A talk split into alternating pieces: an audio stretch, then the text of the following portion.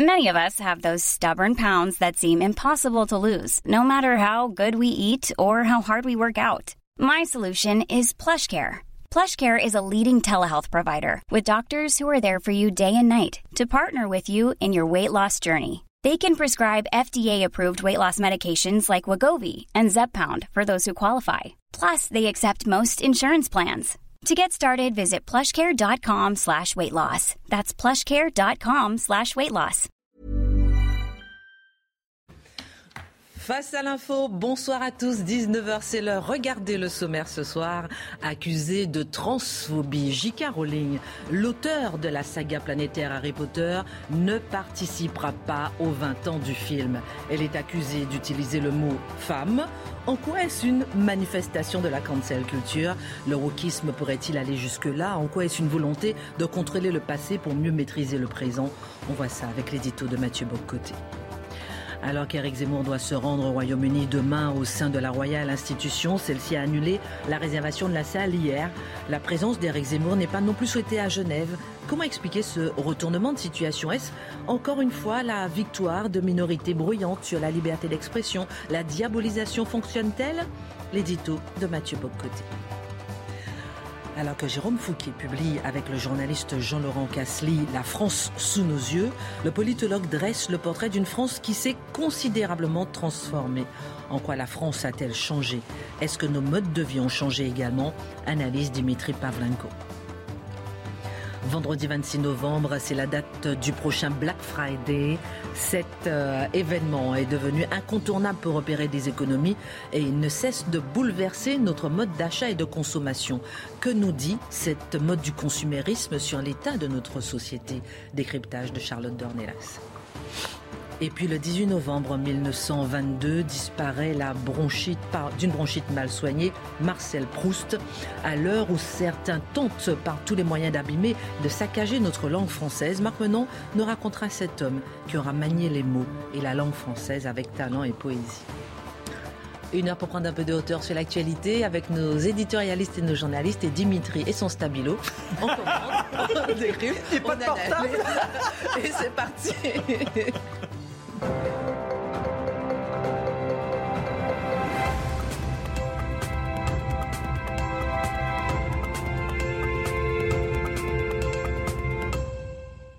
Bonsoir à tous, ravi de vous retrouver ce soir. On ne peut pas s'empêcher de demander la couleur du stabilo de Dimitri ce Je l'ai soir. retrouvé. Voilà, j'ai mis Je l'ai Ah, il est devenu retrouvé. vert. voilà, j'ai cherché une veste en accord avec votre J'ai fouillé longtemps. hein. C'est lui qui l'a peint en réalité. Exactement. Vous allez bien, Charlotte, euh, Marc, euh, Dimitri et mon cher Mathieu? Toujours. Alors, mon cher Mathieu, on en avait un peu parlé hier et c'est très intéressant de s'arrêter sur ce sujet. Tout le monde lit Harry Potter. Tout le monde a lu Harry Potter. Tout le monde a vu un film d'Harry Potter. On apprenait hier dans le Daily Mail que J.K. Rowling, auteur de cette saga, ne sera pas convié à la célébration organisée pour marquer le 20e anniversaire du premier film Harry Potter à la télévision, dont, euh, comme je disais, nous savons qu'elle est l'auteur. Mais tous les acteurs quand même seront de la fête. Alors, quand même, on a envie de comprendre comment expliquer une telle incongruité. Alors, on peut dire que J.K. Rowling n'a pas été invitée à son propre anniversaire. C'est-à-dire, euh, on le sait, euh, elle est à l'origine de cette œuvre qui a véritablement marqué les 20 dernières années, davantage Harry Potter. Ça a façonné l'imaginaire de toute une génération, peut-être deux. Ça a plu non seulement aux enfants, mais souvent aux parents. Les films ont eu une portée exceptionnelle. Donc, normalement, on aurait pu s'attendre à ce, à ce qu'elle soit de la fête, à ce qu'elle soit la figure centrale de la fête pour célébrer les 20 ans du premier film Harry Potter. Mais elle ne sera pas la bienvenue. Pourquoi? Parce là- que depuis, parce que depuis un an, un peu plus d'un an, J.K. Rowling est au cœur d'une controverse dans le monde anglo-saxon, une controverse presque planétaire, où on l'accuse de transphobie. Pourquoi l'accuse-t-on de transphobie? Parce qu'elle a soutenu qu'on ne dit pas personne avec des menstruations, on dit femme. Ah, spontanément, vous pourriez me dire, mais où est le Et en scandale? plus, si j'ai bien compris, pardon, elle a même dit qu'elle s'étonne, voilà, qu'on ne, voilà, mais elle n'a même pas été très claire, très ferme là-dessus. Elle a même dit qu'elle défend, pardonnez-moi, je m'introduis dans votre Non, non, vous avez raison. Elle n'a même pas été très ferme dans, dans, dans, dans, cette, dans cette définition. Non. Elle a dit qu'elle défend en plus la liberté de chacun. Mais bien sûr, non, elle était dans une ligne assez minimaliste quand même. Mais la ligne minimaliste, c'est-à-dire on ne dit pas personne avec menstruation, on dit femme, cette ligne minimaliste, est en fait une transgression du dogme central aujourd'hui, qui est un dogme religieux au cœur de l'idéologie transradicale, qui consiste à dire, on l'a souvent évoqué ici, qu'on peut décider librement pleinement de son identité de genre sans aucun lien avec notre identité sexuelle, biologique, corporelle, charnelle. Euh, de ce point de vue, finalement, c'est la mélanchonisation des esprits planétaires. C'est-à-dire Jean-Luc Mélenchon qui veut inscrire dans la Constitution française le choix de, genre. mais voilà l'autodétermination du genre. J.K. Rowling rappelant que néanmoins, d'un certain point de vue, peut-être pourrions-nous affirmer discrètement, tendrement, que le sexe a une dimension mort quand même minimalement sur le genre, que finalement notre corps sexué pèse dans la définition de notre identité. Elle disait doucement, ne croyant pas faire scandale. Eh bien, elle a fait scandale. Alors là, ce qui est arrivé ensuite, c'est assez fascinant, c'est que dans les mois qui ont suivi, plusieurs des acteurs de Harry Potter se sont désolidarisés de J.K. Rowling pour marquer leur hostilité à son endroit ou à tout le moins pour marquer une véritable distance, parce qu'elle avait véritablement transgressé le dogme. Je le redis, dogme religieux. On touche ici à une conception nouvelle de l'être humain. On touche ici une conception de l'être humain en rupture profondément avec ce qu'on pourrait appeler la mémoire plurimillénaire de l'humanité, avec l'anthropologie plurimillénaire de l'humanité. Une nouvelle idée de l'être humain arrive, et ceux qui ne sont pas d'accord avec cette nouvelle idée sont les transphobes. Plus encore, non seulement certains se sont dissociés d'elle, mais même un de ces euh, des acteurs a senti le besoin, pour laver sa réputation, laver son âme, souillée par les propos de J.K. Rowling, de devenir lui-même militant de la cause trans pour témoigner de son adhésion justement à ce programme d'émancipation nouveau. Et il a dit, oui, bon, j'aime beaucoup J.K. Rowling, elle a beaucoup de talent, là, du génie, mais quand même, il y a des choses absolument inacceptables qu'elle a osé dire. On, ne dit pas personne avec des menstruations, on dit femme. Non, il y a quand même, on va pas aller trop loin, il y a des limites à tout dire. Alors là, il s'est dissocié. Autrement dit, j'y reviens parce que c'est la figure centrale, l'auteur de l'œuvre n'est pas invité à son propre anniversaire. On décide finalement de la biffer du, du film. Il y aura néanmoins dans le film euh, des images d'archives, hein, dernière trace du réel, dernière trace du passé, mais elle n'est pas conviée, elle n'est pas la bienvenue. Ne peut-on pas y voir une manifestation, comme vous dites, de la, euh, comme vous, on efface le passé, de la cancel culture dont on parle souvent? Oui, la cancel culture dont on parle souvent, la, culture de l'annulation, la culture du bannissement, avec raison, avec raison. C'est pas pour rien qu'on en parle aussi souvent ici, parce que nous sommes au cœur de la tempête révolutionnaire. C'est-à-dire, nous ne sommes pas en ce moment, on ne décrit pas quelque chose de l'extérieur, lointain, qui n'engage pas nos vies. Nous sommes les témoins de la révolution et d'une révolution particulièrement brutale. Et si nous nommons pas ce que nous voyons, cette révolution qui veut justement faire disparaître de l'espace public tout ce qu'il a contredit, qui veut transformer en proscrit, en paria, en monstre, en infréquentable ceux qui n'applaudissent pas les dogmes qu'elle propose, qui veut véritablement condamner à la mort sociale, qui veut condamner à la mort économique lorsque c'est possible, ceux qui n'embrassent pas ces dogmes. Mais si on ne décrit pas ça, on passe à côté d'un des enjeux centraux, des questions centrales de notre époque, en fait, cette révolution qui s'impose aujourd'hui en broyant, mais en broyant véritablement tout ce qui dans l'espace public la heurte. Donc on parle de statut souvent, on parle de chansons, on parle donc cette fois-ci d'une œuvre. Il s'agit, oui, de cette espèce de culture de l'annulation qui ne cesse de se radicaliser, qui se déploie. Non, mais quand je pense que c'est toute sa vie quand je pense la, la puissance de, de, cette femme et de voir qu'elle est dépossédée de sa propre œuvre, ça fait réfléchir. Alors, est-ce que ça ne va pas encore plus loin, mon cher ah, bah, Absolument, absolument. Il faut se souvenir de ce point de vue de l'Union soviétique. Hein. Vous savez, cette expérience historique dont on a retenu insuffisamment de leçons. Il existait dans l'Union soviétique, l'URSS, il existait une telle chose que l'encyclopédie soviétique. Et l'encyclopédie soviétique, c'était une espèce de marqueur intéressant pour comprendre comment évoluait le régime. Quand une personnalité commençait à déplaire. Parce que bon il avait il, il avait dévié de la ligne ou Staline ne l'aimait plus hein, et ça pouvait arriver de temps en temps ça quelques millions de fois. Euh, eh bien quand personnalité ne plaisait plus lorsqu'une figure du régime était déclassée eh qu'est-ce qui arrivait? On pouvait la biffer de l'encyclopédie soviétique tout simplement. On la biffait du dictionnaire on la biffait de l'encyclopédie. Il, il n'existait plus au présent, mais il n'existait plus au passé. Il y avait un service de modification des photos, ça c'était assez intéressant tiens, une photo, et là, il y a ce personnage sur cette photo historique qui, aujourd'hui, est considéré comme un contre-révolutionnaire. Qu'est-ce qu'on fait? Service technique soviétique, bonsoir! Et là, qu'est-ce qu'on fait? Eh bien, on biffait le personnage, on faisait tout ce qu'on pouvait pour effacer jusqu'à la trace de son existence. Et ça, ça nous conduit à ce génie remarquable de la pensée politique au XXe siècle, George Orwell. Orwell, dans 1984, nous dit et là, il y a une formule, je vais la citer exactement parce qu'elle est magnifique. Celui qui a le contrôle du passé a le contrôle du futur. Celui qui a le contrôle du présent a le contrôle du passé. Autrement dit, la maîtrise du passé, la possibilité de maîtriser les codes qui viennent du passé, l'héritage, le patrimoine, les représentations venues d'hier. Celui qui maîtrise les codes du passé maîtrise le futur. Pourquoi? Parce qu'il détermine complètement les paramètres mentaux qui sont les nôtres. Et c'est ce qu'on voit aujourd'hui, l'espèce de guerre menée sur les représentations passées, la guerre sur qui porte sur l'histoire souvent, sur les personnages. J'ai envie de vous demander comment peut-on s'octroyer ce droit? Ah, mais justement, ça, c'est le propre de la psychologie totalitaire. Ah, je crois qu'on a insuffisamment réfléchi à l'héritage du totalitarisme dans nos sociétés. On a cru les soviétiques sont tombés, le mur de Berlin est tombé, le totalitarisme est mort. Mais non, mais non, la tentation totalitaire hante la modernité. J'appelle ça quelquefois de manière un peu forte la tentation luciférienne de la modernité. C'est-à-dire, qu'est-ce que c'est la tentation totalitaire? C'est cette idée de soumettre le monde intégralement à une seule idée. Et tous doivent s'y soumettre. Et non seulement s'y soumettre, mais en plus s'y rallier dans l'enthousiasme. Et il faut non seulement soumettre le présent, mais il faut soumettre le futur, mais plus encore le passé. Parce que la maîtrise intégrale du passé, c'est là que l'esprit de toute puissance d'un homme qui se croit Dieu, mais qui en fait veut abolir le monde croyant le sauver, c'est là qu'elle se dévoile. Pourquoi? Parce que si vous avez le pouvoir de faire en sorte que ce qui est arrivé ne soit pas arrivé, c'est que vous vous prenez en fait pour le créateur et vous décidez de réécrire le passé, de l'abolir tout simplement. C'est le propre du totalitarisme. Jean Clair l'avait noté dans ses carnets un jour en disant que le véritable, la marque distinctive de l'esprit totalitaire, c'est pas la maîtrise absolue du présent, c'est la maîtrise absolue du passé. Dès lors, quand on se permet aujourd'hui de biffer au moment de la commémoration l'auteur, l'autrice, pourrait-on même dire, J.K. Rowling, qui soit dit en passant n'est pas une réactionnaire de conviction, hein, on est devant une femme de gauche tout à fait honorable, simplement qu'elle n'a pas, suivi les évolutions du progressisme obligatoire. Donc, passe à droite sans le vouloir.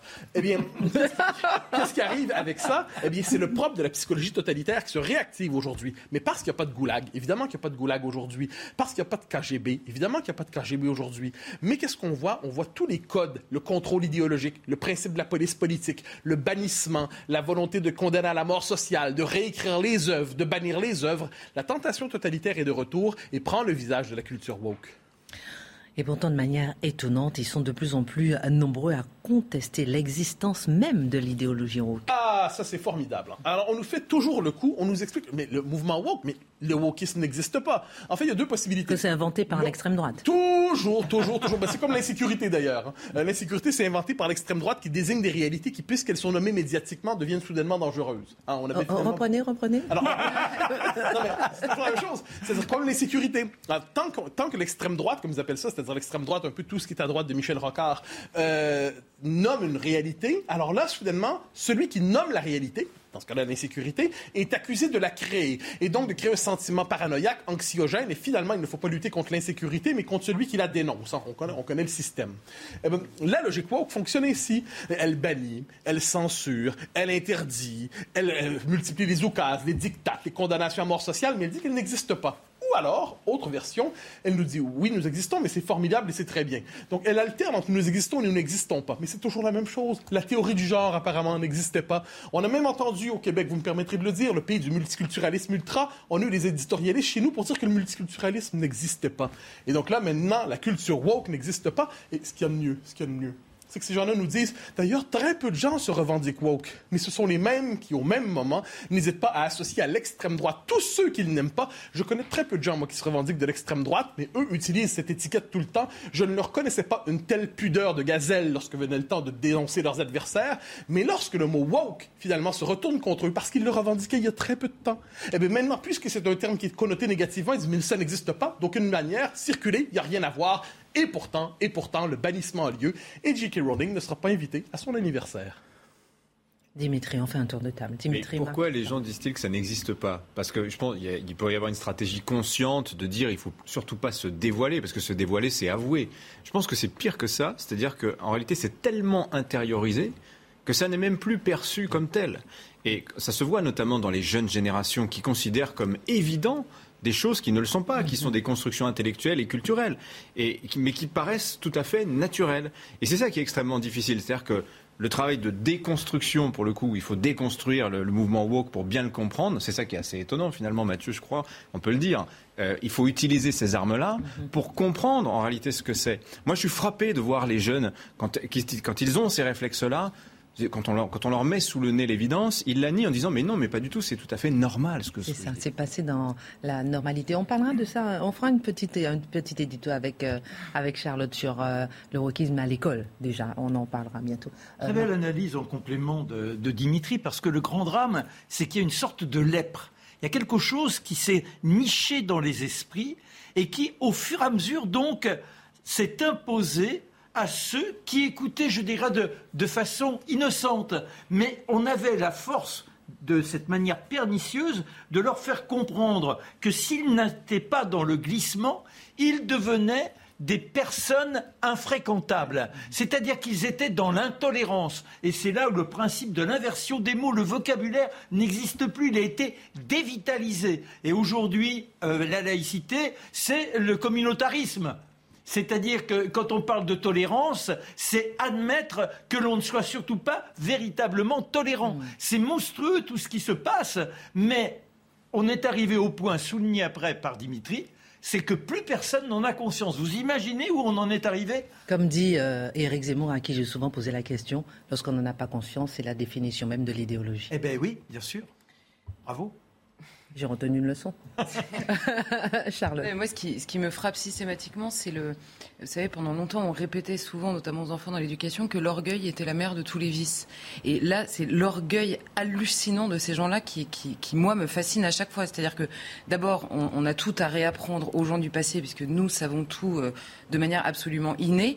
Et là, on a quand même affaire à des gens qui vivent depuis 20 ans grâce à cette femme. Hmm. Et qui ne sont même pas. C'est ça. que ça, en fait. Non une dernière question pour pas, Non seulement elle n'existe pas. Donc l'orgueil va évidemment avec l'ingratitude et avec le refus. On en revient toujours à la même chose. Le refus complètement démurgique de n'importe quelle contrainte. Mhm. Je dois toute ma carrière à J.K. Rowling. Je vais la supprimer euh, de l'espace public. Comme ça, je ne devrais rien à personne si ce n'est à moi-même. C'est de la folie en fait. Parce que j'ai envie de vous demander, dernière question, elle n'est pas la seule personnalité ni la seule personne à défendre encore euh, ou à s'étonner un peu de cette nouvelle tendance. Pourquoi elle, particulièrement à votre avis, elle est visée? Parce que justement, elle n'était pas... Et aussi, aussi euh, durement visée. Parce qu'elle n'appartenait justement pas aux franges conservatrices ou réactionnaires attendues. On lui prêtait globalement une adhésion aux idées de l'époque, et c'est vrai. Et c'est vrai, a eu moment du Brexit, par exemple, J.K. Rowling s'est essuyé les pieds sur les partisans du Brexit. Elle n'avait pas oublié de faire ça. Mais là, c'est le drame, c'est le drame du progressiste qui ne marche pas assez rapidement. Il marche à son rythme, mais il n'a pas compris qu'à côté de lui, ça courait. Puis tôt ou tard, il se retrouve déclassé, et là, il, il ne sait pas comment réagir. C'est une question générationnelle aussi. C'est-à-dire, elle n'est pas au courant. Il a 56 ans, je crois, en fait. Ah oui, mais non, mais aujourd'hui, non, je précise là-dessus. En ces matières, je dirais que tous ceux qui n'ont pas été socialisés dans les codes de la culture woke, réseaux sociaux et ainsi de suite, continuent de croire de manière probablement bornée et obstinée que les hommes et les femmes existent. Mais le point central à travers tout ça, c'est que c'est aussi une figure d'une légitimité extrême. On est ici devant une figure consensuelle, admirée, vénérée, qui a véritablement façonné l'imaginaire de toute une génération et, qui finalement ne pense pas correctement sur des points essentiels du régime qui s'installe. Cela est impardonnable. Dans un instant, dans la deuxième partie, on va voir si c'est impardonnable ou pardonnable le fait qu'Éric Zemmour, euh, on annule ses salles au Royaume-Uni ou bien à Genève, il n'est pas le bienvenu.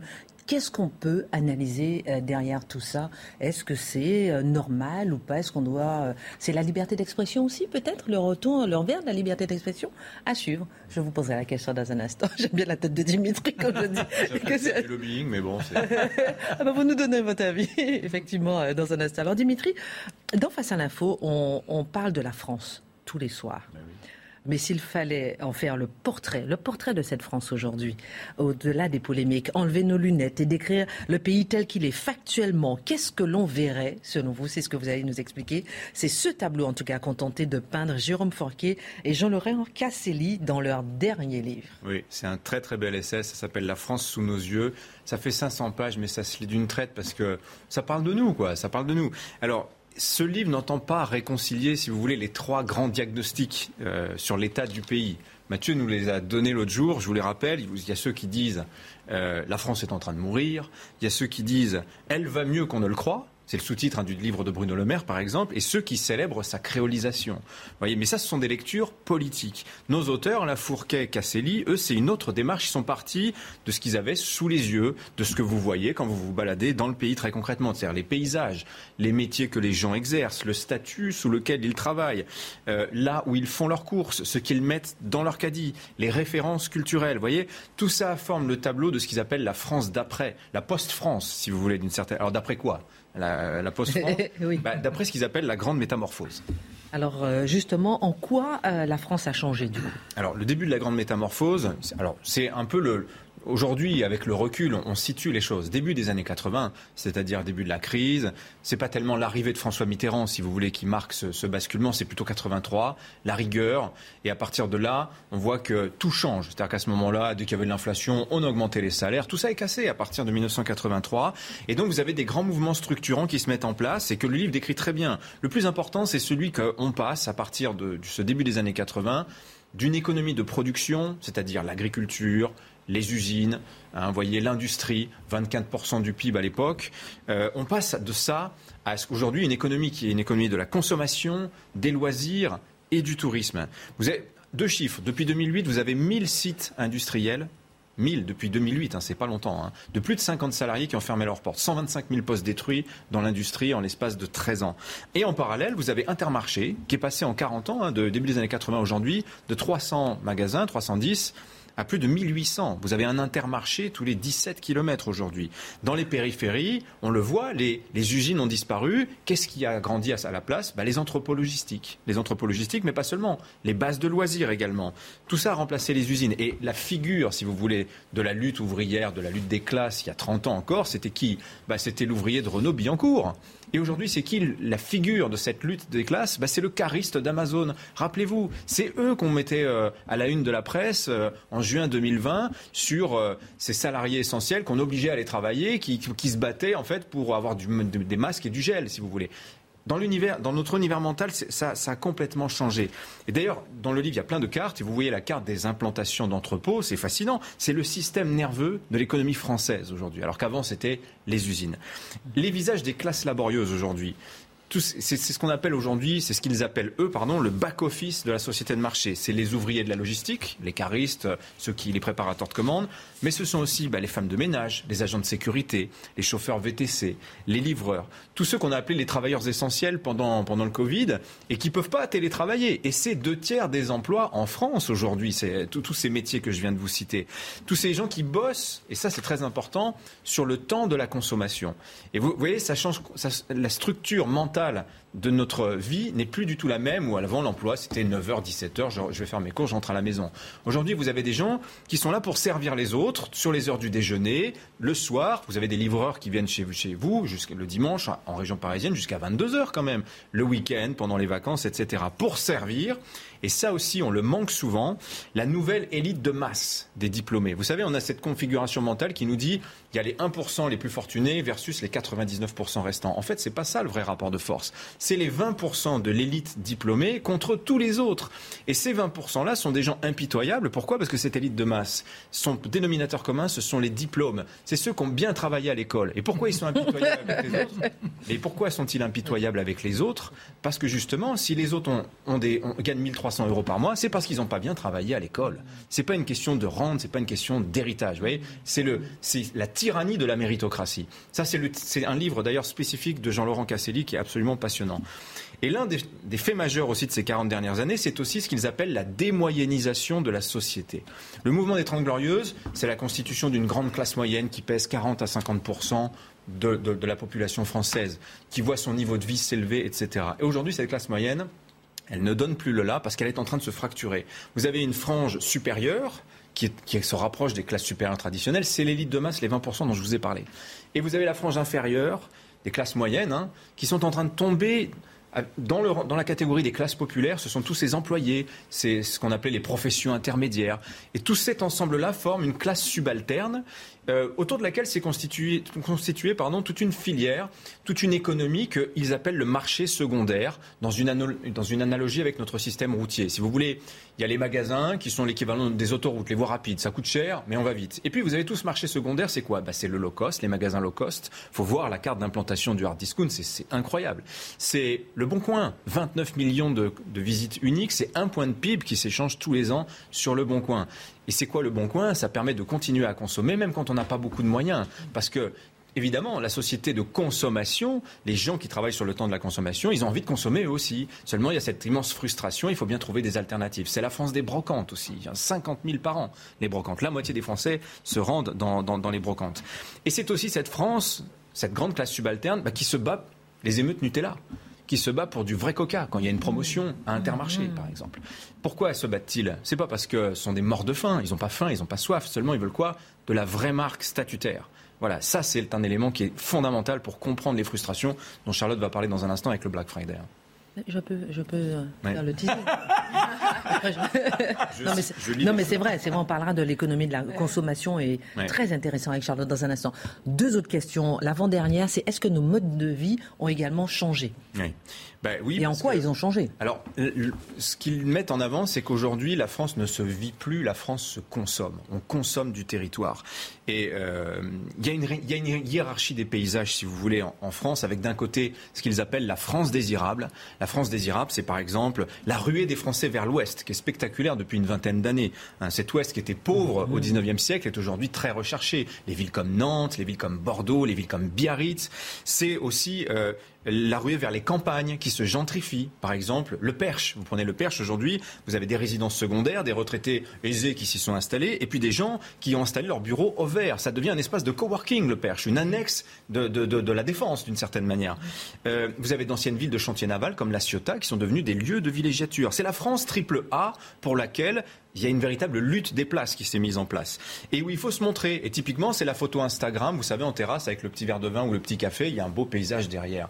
La France désirable, la France triple A pour laquelle il faut se battre. C'est aussi la rancœur, par exemple, des Bretons quand ils voient les Parisiens arriver l'été, les Dorifors comme ils les appellent. Parce qu'il y a ceux qui peuvent consommer le territoire, quand on ont les moyens, et il y a tous ceux qui ne peuvent pas les reléguer de la France moche. Vous voyez, la France moche, c'est quoi? C'est la France backstage, celle qui est traversée par les autoroutes, c'est la France des banlieues, des banlieues pavillonnaires, la France des cité dortoir qui est bien utile hein, au territoire pour servir les autres, mais qui est peu désirable. Et quand vous ne pouvez pas bouger, qu'est-ce que vous faites? Bah, Vous investissez sur votre intérieur, sur votre maison. Et c'est ce qu'ils appellent le mode de vie, l'idéal plaza majoritaire, où ce qui compte, c'est d'avoir le barbecue, le trampoline, la piscine quand on a les moyens d'avoir un jardin, ou à défaut, eh ben, on fait ça sur son balcon. Dernière question, c'est passionnant tout ça. Et dans les mentalités bah, Qu'est-ce qui a changé? bah, Le lien entre le chacun chez soi, aujourd'hui qui est majoritaire chez les Français, le fait qu'on reçoive ses amis plutôt que d'aller au bistrot d'une certaine manière ou sur la place du village, c'est que ça devient difficile de faire société. Entre l'individualisme qui monte, le communautarisme également qu'on pourrait rajouter, euh, on voit ça dans toutes les catégories sociales. Tout ça se superpose. Aussi dans une hybridation culturelle où vous avez une couche de culture américaine, une couche de culture euh, euh, maghrébine, arabo-musulmane. Mhm. et, ça se voit dans les classements, par exemple, des plats préférés des Français. Cohabitent le magret de canard, le couscous, les burgers et les tacos. Et les, les, acras de, morue, non ah Oui, mais ça, c'est la globalisation. mais, on a un truc là. Il y a une grande énigme quand on interroge. Mathieu, il ne sait pas ce que c'est en fait. oui. je, moi, pas venir de Mars, là. je vous emmènerai ça, je vous emmènerai ça. Pardon, Dimitri. Non, je termine juste pour vous dire, il y a une grande énigme quand on interroge les Français, c'est que quand on, leur demande ce qu'ils pensent du pays, ils sont très pessimistes, tout va très mal, mais quand on leur demande comment vous allez-vous, bah, ils sont plutôt heureux individuellement. Bah oui, c'est parce qu'en fait, la vie privée nous console des gravités publiques. C'est ça, en réalité, les, aujourd'hui, les Français. Et il a cette phrase, Jérôme Fourquet, que je trouve magnifique, il dit, la France est devenue un énorme syndic de copropriété, on respecte le règle du lotissement, point barre, pas plus loin, sans projection commune. Une autre phrase que je vous cite qui est de Janvière qui dit Le peuple a éclaté en plusieurs foules. Voilà la France. Et pour les politiques, vous voyez à quel point il est difficile de s'adresser à une France qui est si décomposée. Je terminerai là-dessus. C'est une réflexion personnelle. Est-ce que cette obsession qu'on a du pouvoir d'achat actuellement, c'est pas parce que justement le dernier dénominateur commun qui nous reste, c'est le pouvoir d'achat pour pouvoir être dans cette France de la consommation? Hmm. C'est philosophique tout ça.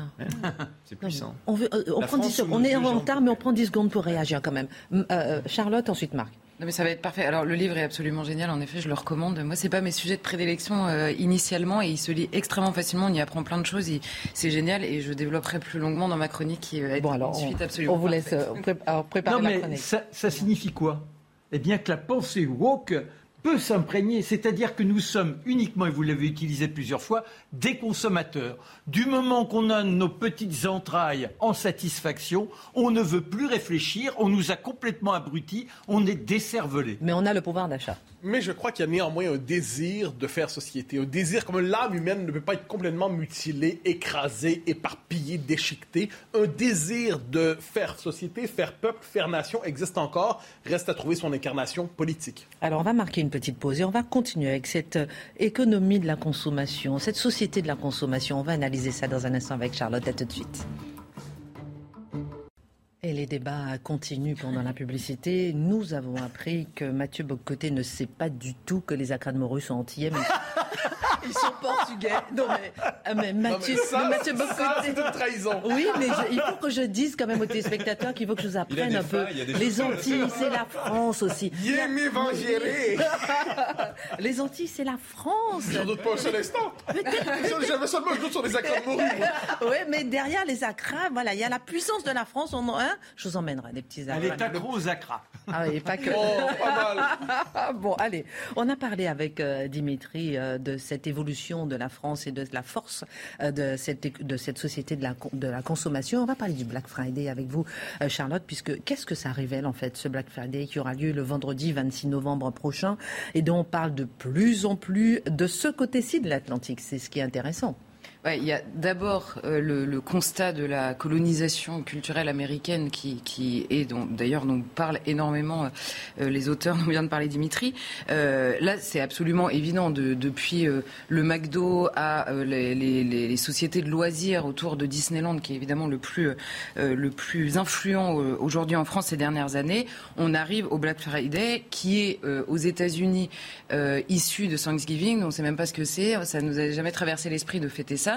Et euh, on a quand même le Black, Friday, qui est évidemment importé pour des raisons euh, initialement euh, commerciales. Alors, je ne vais pas du tout m'attarder dans cette chronique sur la question est-ce que c'est des fausses, comment dire, des fausses remises ou pas? Est-ce qu'ils augmentent les prix la veille pour les baisser, pour vous faire croire que vous gagnez plein d'argent alors qu'en fait c'est eux qui en gagnent?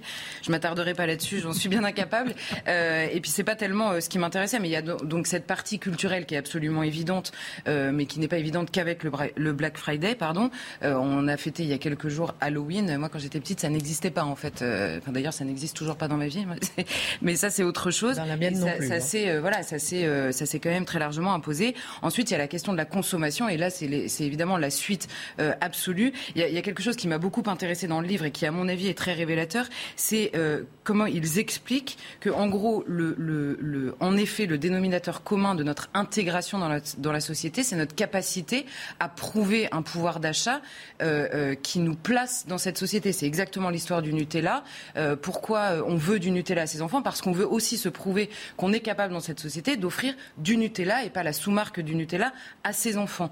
Donc ça, il le développe énormément et je pense que c'est euh, ça joue beaucoup justement dans cette histoire de ils, appellent ça la, France des bons plans, la France des, tickets de réduction et la, France évidemment du Black Friday aussi, qui est un grand concours de remise de soldes, on pourrait dire, pendant désormais une semaine.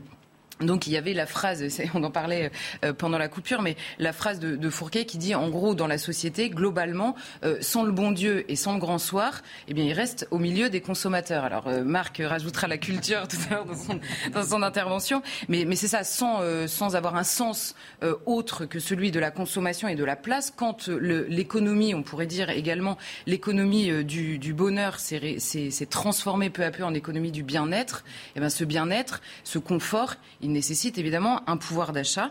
Donc, euh, en, clair, on peut analyser ça sans être, euh, sans se dire c'est soit horrible, soit absolument génial. D'abord sous l'angle du matérialisme qui est désormais le lot commun euh, quand même de l'Occident dans notre manière de, vivre et de fonctionner. Mais on peut aussi voir, notamment dans le succès de toutes ces remises permanentes, de toutes ces, soldes permanentes, l'angle d'une réalité sociale qui, elle, ne mérite pas les ricanements ou, le revers de main, parce qu'il y a toute une France. Quand on est, on l'a découvert notamment très fortement au moment de la crise des Gilets jaunes, quand vous avez avez un budget qui se gère à l'euro près à partir du, du 20 du mois, évidemment, n'importe quelle sorte de remise devient intéressante dans votre vie, notamment pour cette question d'intégration aux yeux de la société. Intégration, d'ailleurs, l'idée qu'on se fait soi-même, euh, de soi-même, sur le terrain euh, du pouvoir d'achat, qui est peut-être en effet le dernier dénominateur commun euh, entre nous. Est-ce que ceux qui dénoncent le consumérisme se tromperaient en fait du coup? Alors, je pense qu'il faut discerner les, sujets. Il y en a plusieurs, en fait. Il y a, par exemple, la volonté d'une entreprise de rentabiliser son commerce n'est pas une mauvaise chose en soi. En revanche, on peut peut-être se dire qu'en effet, les calendriers de l'Avent qui sont vendus à partir du 1er septembre, les œufs de Pâques à partir du 3 janvier et entre-temps la galette des rois euh, à partir euh, du, 4 novembre, on comprend bien qu'il y a une extension du domaine de la commercialisation de fêtes qui par ailleurs n'ont plus aucun sens. Et là, je cite simplement quelque chose qui m'avait énormément marqué il y a quelques années. Vous savez, souvent quand revient Noël, revient la question des crèches. Est-ce qu'on peut mettre des crèches dans le domaine public ou est-ce que c'est une atteinte, euh, enfin, est-ce que c'est quelque chose qui est devenu culturel ou est-ce que ça n'est que euh, cultuelle et donc une atteinte à la laïcité. Et le Conseil d'État avait rendu un avis sur les crèches en disant il peut y avoir des crèches dans le domaine public à condition qu'il n'y ait pas de volonté de l'élu de réinscrire Noël dans la tradition catholique. Moi, j'avais trouvé ça magnifique. Donc, en fait, on l'inscrit dans quoi? Dans la tradition commerciale? Enfin, Je veux dire, ne pas réinscrire Noël dans la tradition catholique, c'est-à-dire, vous pouvez acheter tout ce que vous voulez, aller faire des danses folkloriques, euh, pourquoi pas avec une crèche dans le coin, mais surtout, surtout, surtout, ne pas comprendre quel est le sens de Noël. Ça reste dans la consommation. Voilà, il peut, il, peut y avoir une distinction entre le fait euh, d'avoir la foi et le fait de savoir quelle est la culture qui nous fait vivre. Et tout le monde fête Noël on pourrait se dire que c'est pas complètement absurde de savoir ce qu'est Noël. Mais donc voilà, cette phrase m'avait beaucoup marqué parce que ça, pour le coup, c'est quelque chose qui pourrait, euh, qui pourrait être un, angle de, comment dire, redonner du sens même à des pratiques euh, commerciales. Mais euh, ensuite, c'est pareil, la volonté des clients de vouloir alléger leur budget, c'est pas mauvais en soi. En revanche, euh, quand on bascule individuellement dans la course aux besoins absolument non nécessaires qui deviennent une imposition, il faut absolument avoir ça. C'est, vous savez, la course aux marques dans les écoles euh, et de l'autre côté, l'obsolescence programmée dont, on parle énormément. Ça, c'est un problème, mais c'est pas nécessairement. Euh, enfin, tout n'est pas forcément acheté. Donc, les angles de, progression, on pourrait se dire qu'il y en a un qui est individuel dans notre manière de consommer. Et ça, personne ne va imposer jamais aux gens en disant ça vous achetez, ça vous achetez pas, ça c'est bien, ça c'est pas bien. C'est compliqué et ça, euh, chacun euh, peut y réfléchir. Et ensuite, collectivement, en effet, il y a la question du sens aussi de ces grandes fêtes qui ne peuvent pas être que commerciales dans nos vies, parce que je crois que nous ne sommes pas que des consommateurs, même si on, a tendance à le devenir. Et la deuxième chose, c'est en effet quand le, ce matérialisme, ce qui peut nous inquiéter, c'est quand le matérialisme s'affranchit de toute idée de limite dans sa manière d'être mise en place. Et alors là, il y a quelque chose qui m'a beaucoup intéressé, c'est les publicités qui sont offertes à l'occasion du Black Friday par toutes les agences de procréation qui vous font des surrogacy. Alors moi je parle pas, euh, j'ai un accent très français, mais euh, package euh, où on vous explique. Alors voilà pour la GPA, en fait Black Friday ça va vous coûter moins cher, et deux pour le prix d'un. Enfin c'est et là on se dit on est en train de parler d'enfants.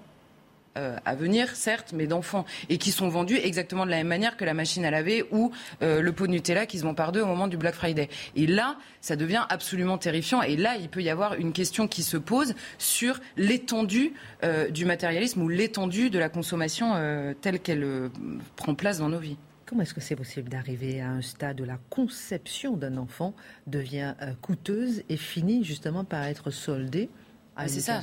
Bah, la, question initiale, c'est en effet comment ça peut déjà coûter quelque chose, puisque vous savez, on dit souvent à un enfant, enfin euh, mm. beaucoup d'autres choses, ça n'a pas de prix, ça n'a pas de prix parce que ça a trop de valeur pour avoir un prix. Bon, bah là, il se trouve que ça finit par avoir un prix. Pourquoi? C'est toujours la même logique. Et là, je crois qu'on revient dans quelque chose dont on parle extrêmement souvent. C'est la place des désirs et la, et comment dire, un désir d'enfant il est évidemment légitime. Vous savez, c'est ça, ça revient en permanence sur ces débats-là. Un désir d'enfant, il est légitime en soi. Est-ce que ça veut dire que comme le désir est légitime, on peut par n'importe quel moyen arriver à cette fin? Là, c'est un autre débat que celui du désir euh, lui-même. Et il se trouve qu'aujourd'hui, on a basculé dans un monde qui refuse absolument et la contrainte et la limite, et que donc les désirs doivent devenir tout puissants même sur le, sur le terrain du marché. Donc à partir du moment où, en effet, je veux un enfant et il se trouve que naturellement je ne peux pas l'avoir, et eh ben, euh, moyennant argent, euh, je vais pouvoir en avoir un. Bon, bah, après, il y, a des, il y a des soldes, euh, puisque vous avez réifié quelque chose qui, qui, ne le méritait pas, et eh ben, ça rentre dans le grand marché et, et les règles deviennent les mêmes. Donc je pense que plus que la question de la consommation elle-même, c'est notre rapport tout simplement, encore une fois, c'est un peu obsessionnel, mais je pense que c'est vrai, c'est à la question de la limite Qu'est-ce qui nous est imposé Qu'est-ce qui est contraint dans nos vies Et, de quoi vivons-nous en fait euh, c'est, beaucoup plus ça la question que de faire des grandes leçons en te disant il faut qu'on consomme moins alors qu'on est tous finalement devenus des consommateurs un peu. Euh, on peut avoir cette réflexion individuellement, mais je crois que collectivement c'est beaucoup plus le sens euh, à la fois de nos vies personnellement, mais aussi collectivement qui doit être interrogé. Le désir, le désir derrière tout ça, consommateur ou citoyen, mon cher Marc ah Non, mais c'est-à-dire qu'on a tous besoin d'une transcendance, quelle qu'elle soit. Ça peut être la transcendance culturelle, le goût des mots, faire... mais ça nécessite un effort. Or, à force d'être consommateur, on est dans l'amollissement. Et pour autant, selon les critères actuels, il nous faut connaître de grandes sensations, des sensations qui seraient réservées à une élite. Le grand champion, le ceci, le cela. On se sent important. Euh, c'est se sentir important. Et puis pourquoi un tel, il pourrait rouler à 350 à l'heure? Moi aussi, je veux rouler à 350 à l'heure. Alors on vous fait croire que vous roulez à 350 à l'heure, on vous met sur, euh, une machine, etc. Vous voyez, c'est-à-dire que tout n'est plus qu'illusion, mais il n'y a plus d'engagement de vie. Il faut que ça vous arrive sans avoir à engager un minimum de vous-même. On est des abrutis être de désir qui attendons des sensations. Et bientôt, on vous mettra devant un téléviseur, vous auriez, vous aurez euh, des, éléments. Des perfusions. Des perfusions. et puis vous appuierez, vous mettrez euh, foie gras, machin. Ça, ça, moulinera tout seul. et des images de transcendance, etc. Je suis pas tout à fait d'accord avec vous, parce que derrière tout ça. il est mort de rire, Dimitri. Non, mais derrière tout ça, c'est une sensation le désir, la toute-puissance. Eh ben, c'est bien ce que je dis. Oui, mais justement, si tu es sous perfusion. Mais, ben, mais, ça vient tout seul. C'est-à-dire que vous aurez, vous aurez ah. l'excitation des vibrations, etc. C'est vrai que vous avez trois ans d'avance. Vous avez trois ans d'avance à l'école, vous allez très vite. Ah, c'est vrai. C'est un classique, en fait, des milieux intellectuels français de critiquer la consommation et l'américanisation. On peut faire l'histoire. Il y a un livre d'Elsa Triolet, par exemple, qui était d'une violence sur la question du crédit. Vous lisez Jean Baudrillard, son grand livre sur. Parce que vous voulez dire que vous ne critiquez pas la consommation Non, non, je veux dire que c'est les, milieux intellectuels français, traditionnellement, depuis, une depuis 100 ans, pratiquement depuis l'américanisation, depuis que. Mais oui, mais parce qu'il y a un paradoxe entre. Il n'y a pas un paradoxe entre justement la consommation et, l'intellectuel. moi, je prends l'objet consommation pour ce qu'il est. C'est-à-dire qu'aujourd'hui, il y a un décalage entre ce discours intellectuel et ce qu'elle représente aujourd'hui pour les Français qui sont bien heureux d'avoir du pouvoir d'achat et qui s'en plaignent quand ils n'en ont pas. Mais mais pouvoir d'achat, d'achat de quoi Moi, je, ce qui est intéressant, c'est de voir la fonction, la fonction qu'occupe le Black Friday aujourd'hui dans la consommation, qui était censée être en fait l'idée, euh, la, la, stratégie commerciale, c'était doubler Noël, faire deux fois Noël. Et en réalité, non, c'est une stratégie de solde un mois de Noël et les gens font leurs courses pour le, au Black Friday pour Noël parce que le pouvoir d'achat n'est pas infiniment extensible. Il y a 350 000 produits référencés dans nos centres commerciaux et ça ne cesse de croître. 20 000 nouveaux produits qui, qui arrivent sur le marché. Je vous propose de fêter la Saint-Valentin tout de suite, comme ça on est tranquille. Euh, Mathieu je ne peux pas m'empêcher de dire qu'au Québec, le Black Friday, on appelle ça le vendredi fou. Je dis ça comme ça. Euh, mais euh, non, cela dit, c'est fascinant, c'est que la consommation devient compulsive et névrotique. C'est-à-dire plus qu'une forme de, de, perte de repère existentiel élémentaire, d'engagement dans la durée. Puis Dieu sait, en sa matière, moi, je ne suis pas particulièrement puritain. Je dis pas aux gens, vivez de peu, vivez de manière euh, limite. Non, non, non. Moi, je, je, crois au bonheur du banquet. Mm. Mais une fois que c'est dit, je crois à l'abondance une fois que c'est dit, la consommation devient névrotique et aussi une forme de démocratisation d'un imaginaire un peu pervers. C'est-à-dire chacun veut vivre dans l'illusion du luxe permanent. Et c'est à ce moment que des machins comme Instagram interviennent dans nos vies. Chacun peut exposer sa vie comme s'il était lui-même une star, démocratiser le principe du star system. Et tout ça mis ensemble, c'est une forme de transcendance frelatée qui nous condamne à une existence diminuée. Et vous savez, les deux segments de la consommation qui marchent le mieux, le low cost et le luxe. Et on achète low cost pour se garder du pouvoir d'achat afin d'acheter du luxe. C'est ça aujourd'hui la consommation. Aujourd'hui, on est dans la survie, donc l'illusion, alors qu'on devrait être dans la survie, en deux mots, ce désir donc de mobilisation pour aller chercher en soi son émancipation, sa réalisation. Gardez le pouvoir des mots parce que vous allez parler de Marcel Proust tout de suite et vous, dans un instant, mon cher Mathieu, vous allez parler d'Éric Zemmour. Qu'est-ce qui se passe euh, avec lui et avec cette volonté d'annuler euh, la salle euh, qui lui était réservée 48 heures à l'avance à Londres? On en parle dans un instant. Qu'est-ce qui se cache derrière cette annulation? On va décortiquer tout cela avec vous dans un instant. La page histoire marque maintenant puisque le 18 novembre 1922 s'éteignait Marcel Proust. On peut dire vraiment s'éteignait. C'est-à-dire que là, la métaphore, elle est du premier degré, asthmatique dès sa naissance, et condamné, je dirais, à se chercher en soi la capacité, non pas à consommer, mais à se réaliser. Très vite, il le comprend, c'est grâce aux mots. Et cet homme qui est constamment sous la menace de l'étouffoir va trouver le souffle. Et comment il trouvera le souffle? Par la plume. C'est-à-dire que c'est dans cet élan, c'est pour ça que ces phrases n'en finissent plus. Il nous inscrit dans la tourmente. Il nous dit la vie est grande, même si on est condamné à être sur son lit. Et ça, pour être sur son lit, il en passe des jours et des jours. Il est là, les deux coussins bien calés derrière lui, la petite tablette, et il écrit, il taquine les mots en dehors de toutes les habitudes. Je ne vais pas vous raconter sa jeunesse, vous en sortez bien. On va le prendre dans les années lorsqu'il a perdu son papa, sa maman, qui s'était affolée de voir un garçon aussi peu concerné par le quotidien. Le père avait été un grand professeur en médecine et il espérait bien que ces deux garçons pourraient au moins le suivre, mais pour euh, démontrer qu'ils étaient dignes de porter le nom Prusse, qu'ils s'inscriraient dans une vie qui aboutirait à la sacralisation par les diplômes. Ben lui, c'est rien du tout tout ça. Les parents donc disparaissent en 1906 et avec sa maman, il avait eu une grande, une grande joie. Il avait traduit un auteur anglais, ça a donné euh, un, livre magnifique. Il ne connaissait pas l'anglais, c'était sa maman qui l'avait traduit comme ça, vous voyez, en, euh, mot par mot. Et lui, ensuite, eh bien, toujours cette idée de l'emballement des mots, il l'avait sculpté à sa façon. Et c'était sa première expérience, mais il espérait être reconnu en tant que tel. Et là, dans la douleur, eh bien, il s'installe. Et le voilà avec sa plume et il se lance du côté de chez Swann. Ça va le prendre des années qui nous conduisent jusqu'en 1913, juste avant il a la grande douleur de perdre celui qui était attaché à son quotidien, car forcément, quand on est dans une telle mobilisation pour la création, il n'y a plus beaucoup d'espace pour euh, les tâches du quotidien. Il vous faut être délesté de la servitude. Et il avait Alfred, Alfred qui répondait à toutes ces exigences. Ça le propulse encore plus dans cette frénésie créatrice. Et quand il termine les relations, alors où les trouve-t-il ces relations? Je vous ai dit, les horaires, il ne connaît pas. Quand l'humeur lui vient, c'est-à-dire le petit déjeuner, c'est à 20h le soir avec les croissants. et ensuite, il se rend au Ritz, là, les, belles rencontres mondaines, et on retourne à la maison, etc. etc. Et donc, notre, notre Marcel, euh, Marcel Proust, le petit Marcel, envoie, grâce à ses relations, son manuscrit chez Gallimard. Gallimard a déjà une, réputation grâce, entre autres, à la révélation d'André Gide. Gide qui est devenu directeur de collection. Alors, quand euh, le livre lui arrive, enfin le manuscrit lui arrive, étant donné qu'il a été présenté par un personnage référent, il dit à Gide, au moment de la réunion du comité de lecture, mon cher Gide, si vous pouvez, il y a quand même 1200 pages, hein.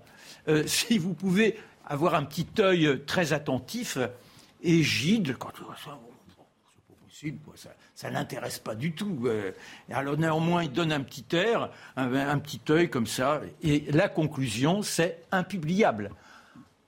Alors, autre relation, le livre arrive chez Grasset, Grasset qui admet la publication, mais qu'il dit, ben voilà, ça coûte quand même un peu cher, ça sera à vos frais, mais je le diffuserai. Formidable. Et là, il a trouvé une nouvelle relation, c'est-à-dire que son chauffeur étant disparu, il a des habitudes avec Odilon, chauffeur de taxi, euh, très, très disponible, le jour, la nuit, selon ses humeurs, et il se trouve qu'Odilon a une épouse, Céleste, elle vient de Lozère, elle ne sait ni lire ni écrire, elle s'ennuie à Levallois, ils ont leur petite maison, alors il la transbahute à côté de lui. Et c'est comme ça que Marcel Proust, lorsqu'il est dans les trajets, apprend à connaître cette jeune femme extrêmement disponible, et tant et si bien qu'elle devient eh bien, je dirais, l'otage de ce grand homme. Et elle découvre la lecture, car comme elle est analphabète, c'est lui qui lui lit les journaux le matin. Et lorsque le manuscrit est devenu livre, elle a, la, charge d'aller le diffuser aux amis. Il se voit déjà célèbre, il a le talent, il sera reconnu. Malheureusement, la guerre éclate et tout s'arrête. Grasset n'a plus les moyens. Ils se réfugieront à Cabourg pendant quatre ans et toujours, je dirais, dans ce désir d'excellence. Vous voyez, il n'est pas question de rentabilité. On travaille pour le bel esprit. Pendant quatre ans, pendant quatre ans. Et quand il sortira, il est honteux de ne pas avoir pu être mobilisé. Lui, c'est un patriote. Il a été Dreyfusard. Il aurait aimé porter les couleurs de la France et avec, les gars dans les tranchées. Mais malheureusement, manque de souffle. Et il a l'impression de partenir assez planqué à ceux qui font bombance alors que le sang coule. Et quand enfin le cauchemar se termine, eh bien la grande surprise, c'est que lui vient un petit mot de chez Gallimard. C'est André Gide qui dit la plus grande erreur de ma vie a été de ne pas vous reconnaître. J'avais pris de façon négligée votre ouvrage. Et puis un autre jour, il m'est revenu et j'ai été transporté littéralement. Je n'étais plus que fétu. Et donc la tempête m'a conduit de page en page jusqu'à la fin. Nous allons vous éditer. Et c'est ensuite qu'il obtiendra le concours. Je vous raconterai ça à une autre occasion. Exceptionnel. Il n'avait pas encore rencontré Lise Boel, hein, lui. Hein. ah, Lise Boel, c'est le André d'aujourd'hui.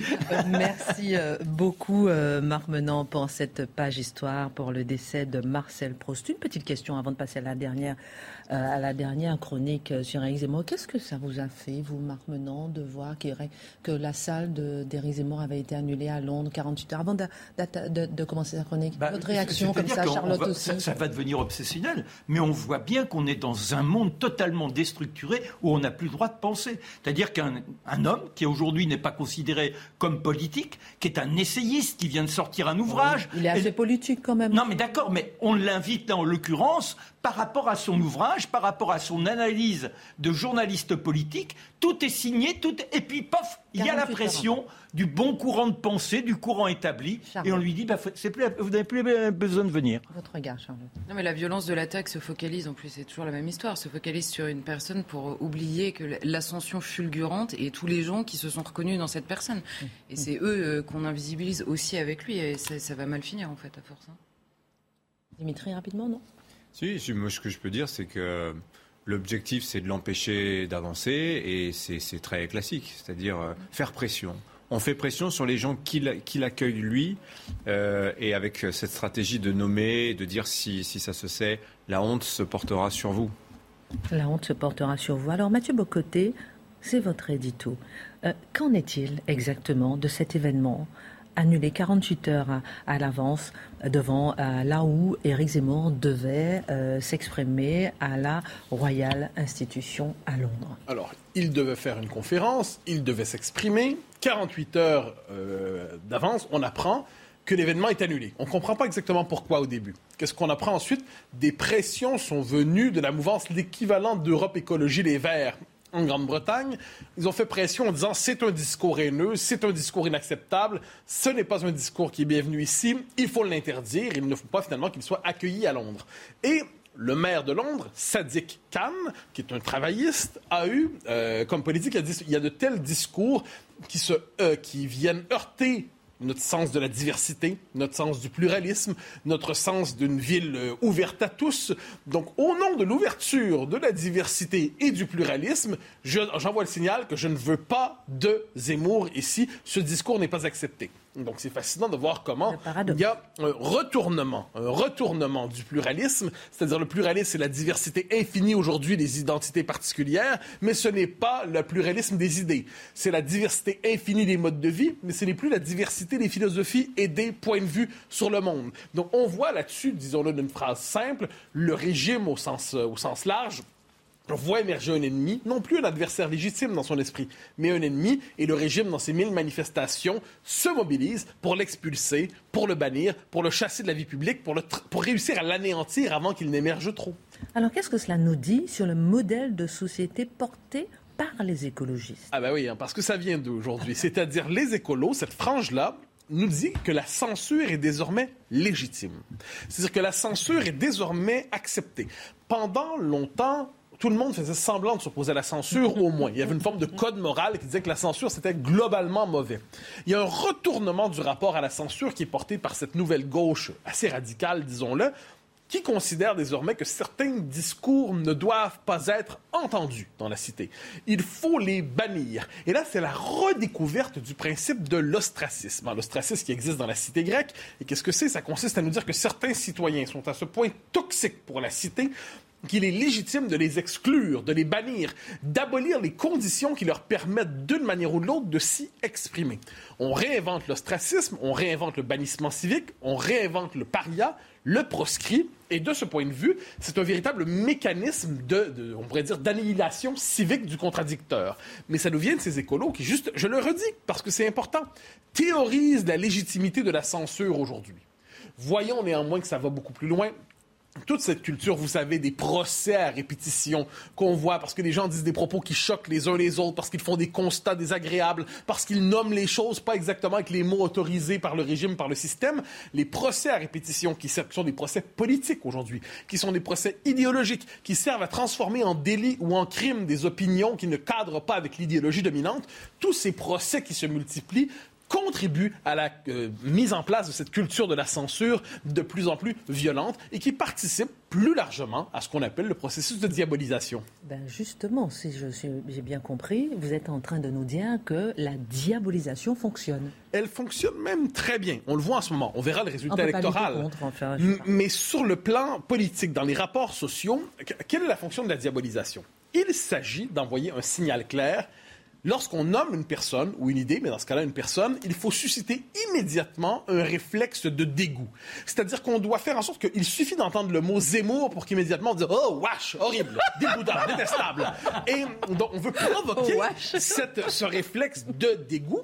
Et plus encore, on doit provoquer un, un besoin social de marquer son dégoût. C'est-à-dire qu'autour d'une table, imaginez, vous êtes dans un dîner, dans un bon arrondissement, et là, quelqu'un dit du mal de Zemmour tous doivent rajouter aussi, lancer, euh, pardonnez-moi, tous doivent d'une manière ou de l'autre lancer leur caillou sur Zemmour. Tous doivent y aller de leur insulte, de leur injure. Pourquoi? Parce que celui qui déciderait de se taire sera donc on le verra en lui un suspect qui marquerait sa complicité par le silence. On peut même pas imaginer d'être favorable au personnage parce que ça consiste désormais à embrasser les proscrits. Donc il s'agit de créer. Je suis d'accord avec vous sur le fait que même sans parler, on est complice. Ben oui, non, mais le silence, c'est une marque de complicité. Hein. Silence is violence, comme disent les anglo-saxons.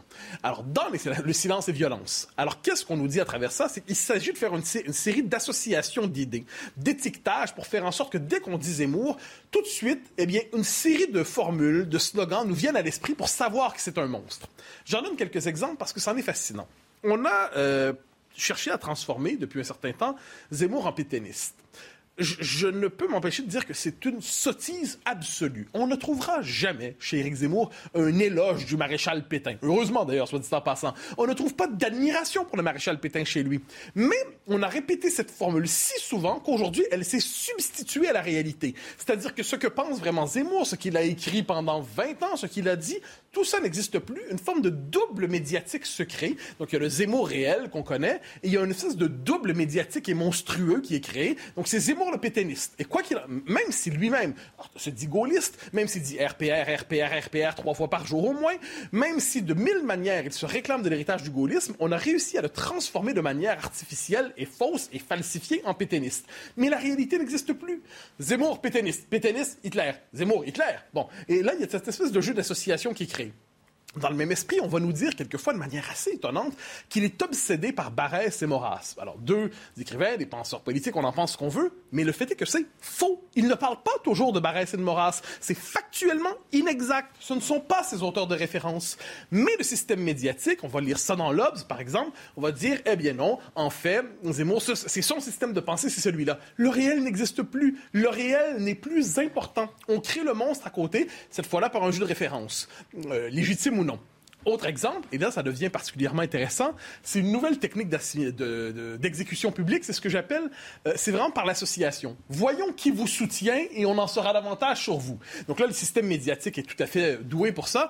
On va aller trouver une forme de néo-nazi planqué dans le Cantal. Là, on va planter sur lui des caméras. On va dire ah, un néo-nazi du Cantal qui est favorable à Zemmour. Et là, désormais, ce qu'on va entendre publiquement, c'est Zemmour soutenu par le néo-nazi du Cantal. Et là, on va trouver un négationniste imbécile qui soutient Zemmour d'une manière ou de l'autre. On va dire, ah ah, Zemmour qui a donc le soutien des néo-nazis et des négationnistes. Et lorsqu'on va parler de lui régulièrement, on ne le définira que par les créatures euh, étranges, bizarres, louches, malfaisantes qui peuvent tourner très très loin dans la galaxie on les ramène, on le définit désormais par ses appuis illégitimes. C'est qui ce on, pardon, hein, c'est qui ce on? Ce que j'appelle le régime, c'est-à-dire le système médiatique, l'idéologie dominante. Et, et, dans les circonstances, on le traite comme un ennemi du régime. Et on pourrait donner quelques autres exemples, vraiment le mot extrême droite. On répète si souvent polémiste d'extrême droite, polémiste d'extrême droite, polémiste d'extrême droite, que ça devient de manière presque naturelle de le qualifier. L'AFP le qualifie de polémiste d'extrême droite. Ça naturalise l'injure et l'insulte. Alors, à travers tout ça, la, la diabolisation fonctionne en un certain milieu pourquoi? Parce que dans les milieux sociaux qui se veulent évoluer et recommander, la simple mention de son nom n'est plus possible autrement que sous le signe du dégoût. Une minute, dernière question. Diriez-vous que tout cela est anti démocratique. Mais radicalement, radicalement, la démocratie, ça consiste à accepter la pluralité des points de vue, la pluralité des philosophies qui débattent, qui cohabitent, qui s'entrechoquent, mais qui s'acceptent légitimement. La démocratie change de sens. Eh ben voilà, aujourd'hui, c'est au nom d'une conception falsifiée, inversée, dénaturée de la démocratie qu'on veut combattre ceux qui veulent faire vivre la démocratie au nom de la diversité des points de vue. C'est pour cela qu'aujourd'hui, on veut annuler euh, lorsqu'il y a des événements, qu'on décide de le chasser des salles qu'il avait déjà louées, qu'on cherche véritablement à le transformer en proscrit, en paria, je le redis, qu'on n'accepte pas le débat. Et non, c'est l'ultime marque des lâches qui cherchent à faire passer ça pour du courage. Je ne débattrai pas avec Zemmour, disent-ils. Ils savent très bien que s'ils débattaient contre lui, globalement, il serait nucléarisé. Mais ils prétendent marquer comme une forme de